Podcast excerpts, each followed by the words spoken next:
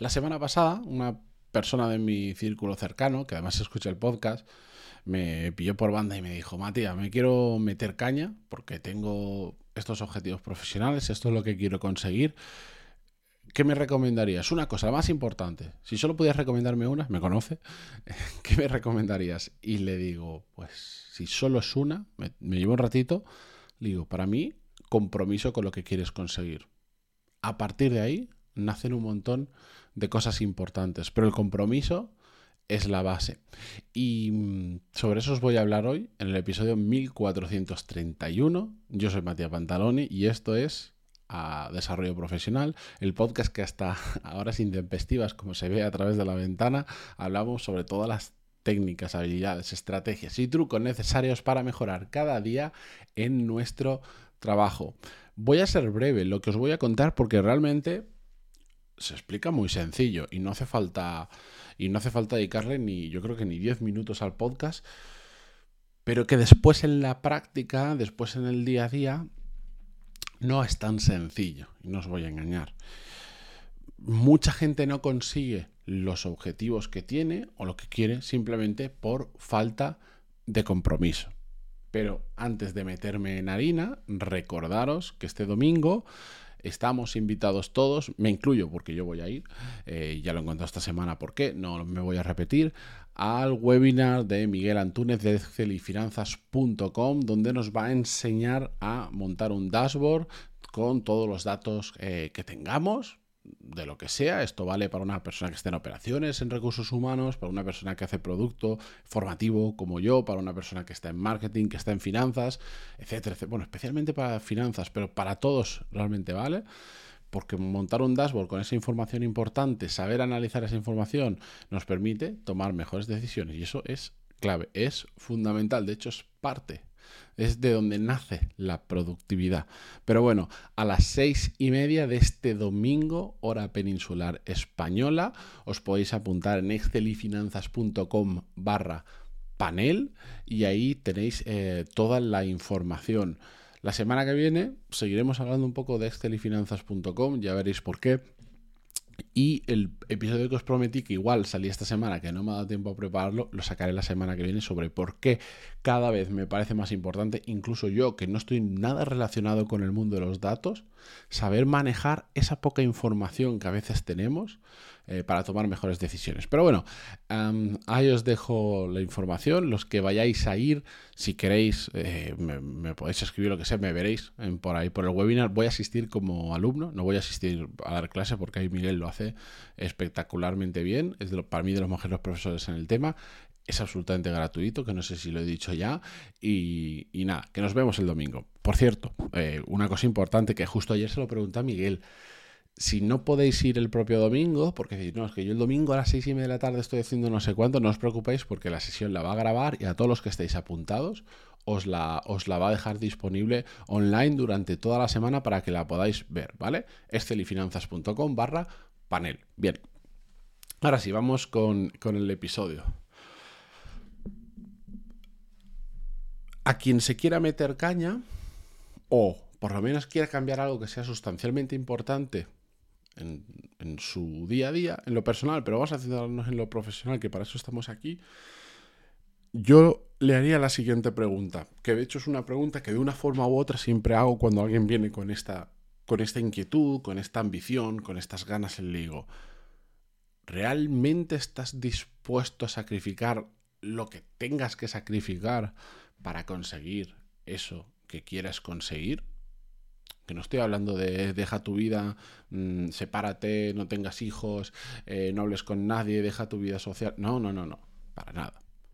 Depende lo que queramos conseguir y a la velocidad que queramos conseguir, vamos a tener que hacer una serie de sacrificios, probablemente, y de reorganizar nuestro día a día, nuestra vida, dónde metemos tiempo, dónde dejamos de meter tiempo, dónde metemos energía, dónde dejamos de meter energía y ¿estamos dispuestos a sacrificar todo eso?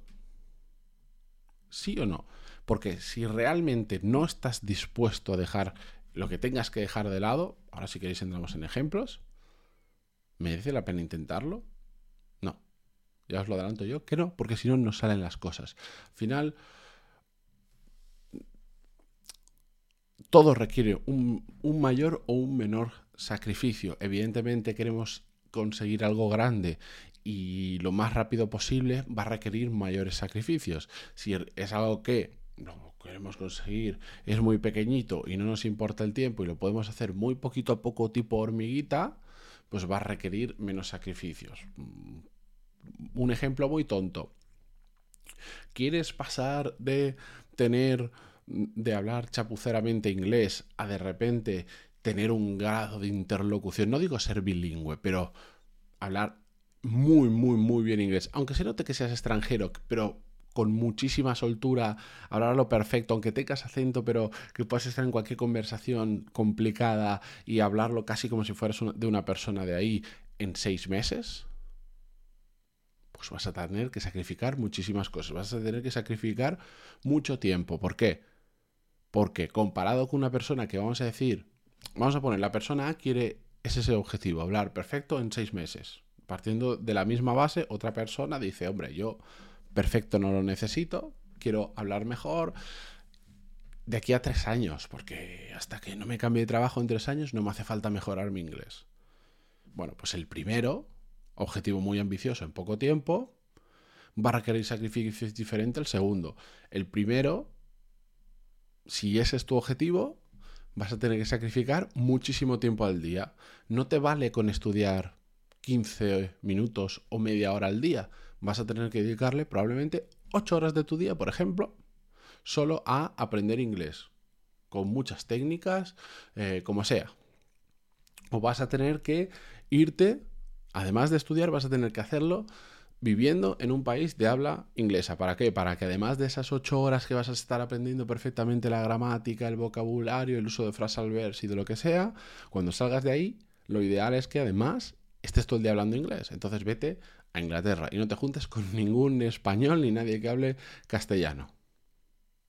Eso te va a requerir tiempo. Probablemente dejar tu trabajo actual.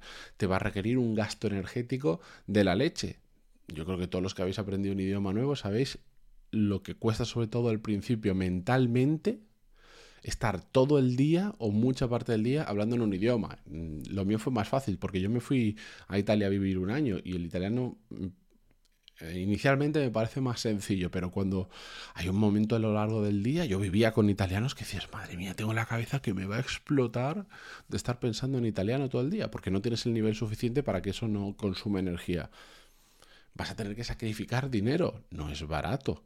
Estudiar ocho horas al día, por decirlo de alguna manera, inglés Vas a necesitar profesores particulares, clases de grupo, vas a necesitar material, vas a necesitar el coste de vida de vivir, eh, yo qué sé, en Londres versus vivir en un pueblo de Murcia, por decir un ejemplo tonto, que será más barato. Versus la otra persona que no tiene prisa, que no, tiene, no necesita tanto nivel y su sacrificio es media hora al día de un servicio como el que yo he utilizado durante muchísimo tiempo, que te llaman por teléfono y tienes una conversación. Por decirlo, el sacrificio en tiempo es media hora al día, el sacrificio económico es, no sé, 100 euros al mes. ¿Estás dispuesto a sacrificar lo que es necesario para conseguir lo que quieres de la manera que lo quieres conseguir? Si alguien me dice, yo quiero en seis meses convertirme en una máquina prácticamente bilingüe, aunque tenga acento, en inglés, pero no estoy dispuesto a sacrificar tiempo, ni dinero, ni todo eso que me has contado, le digo, ni lo intentes.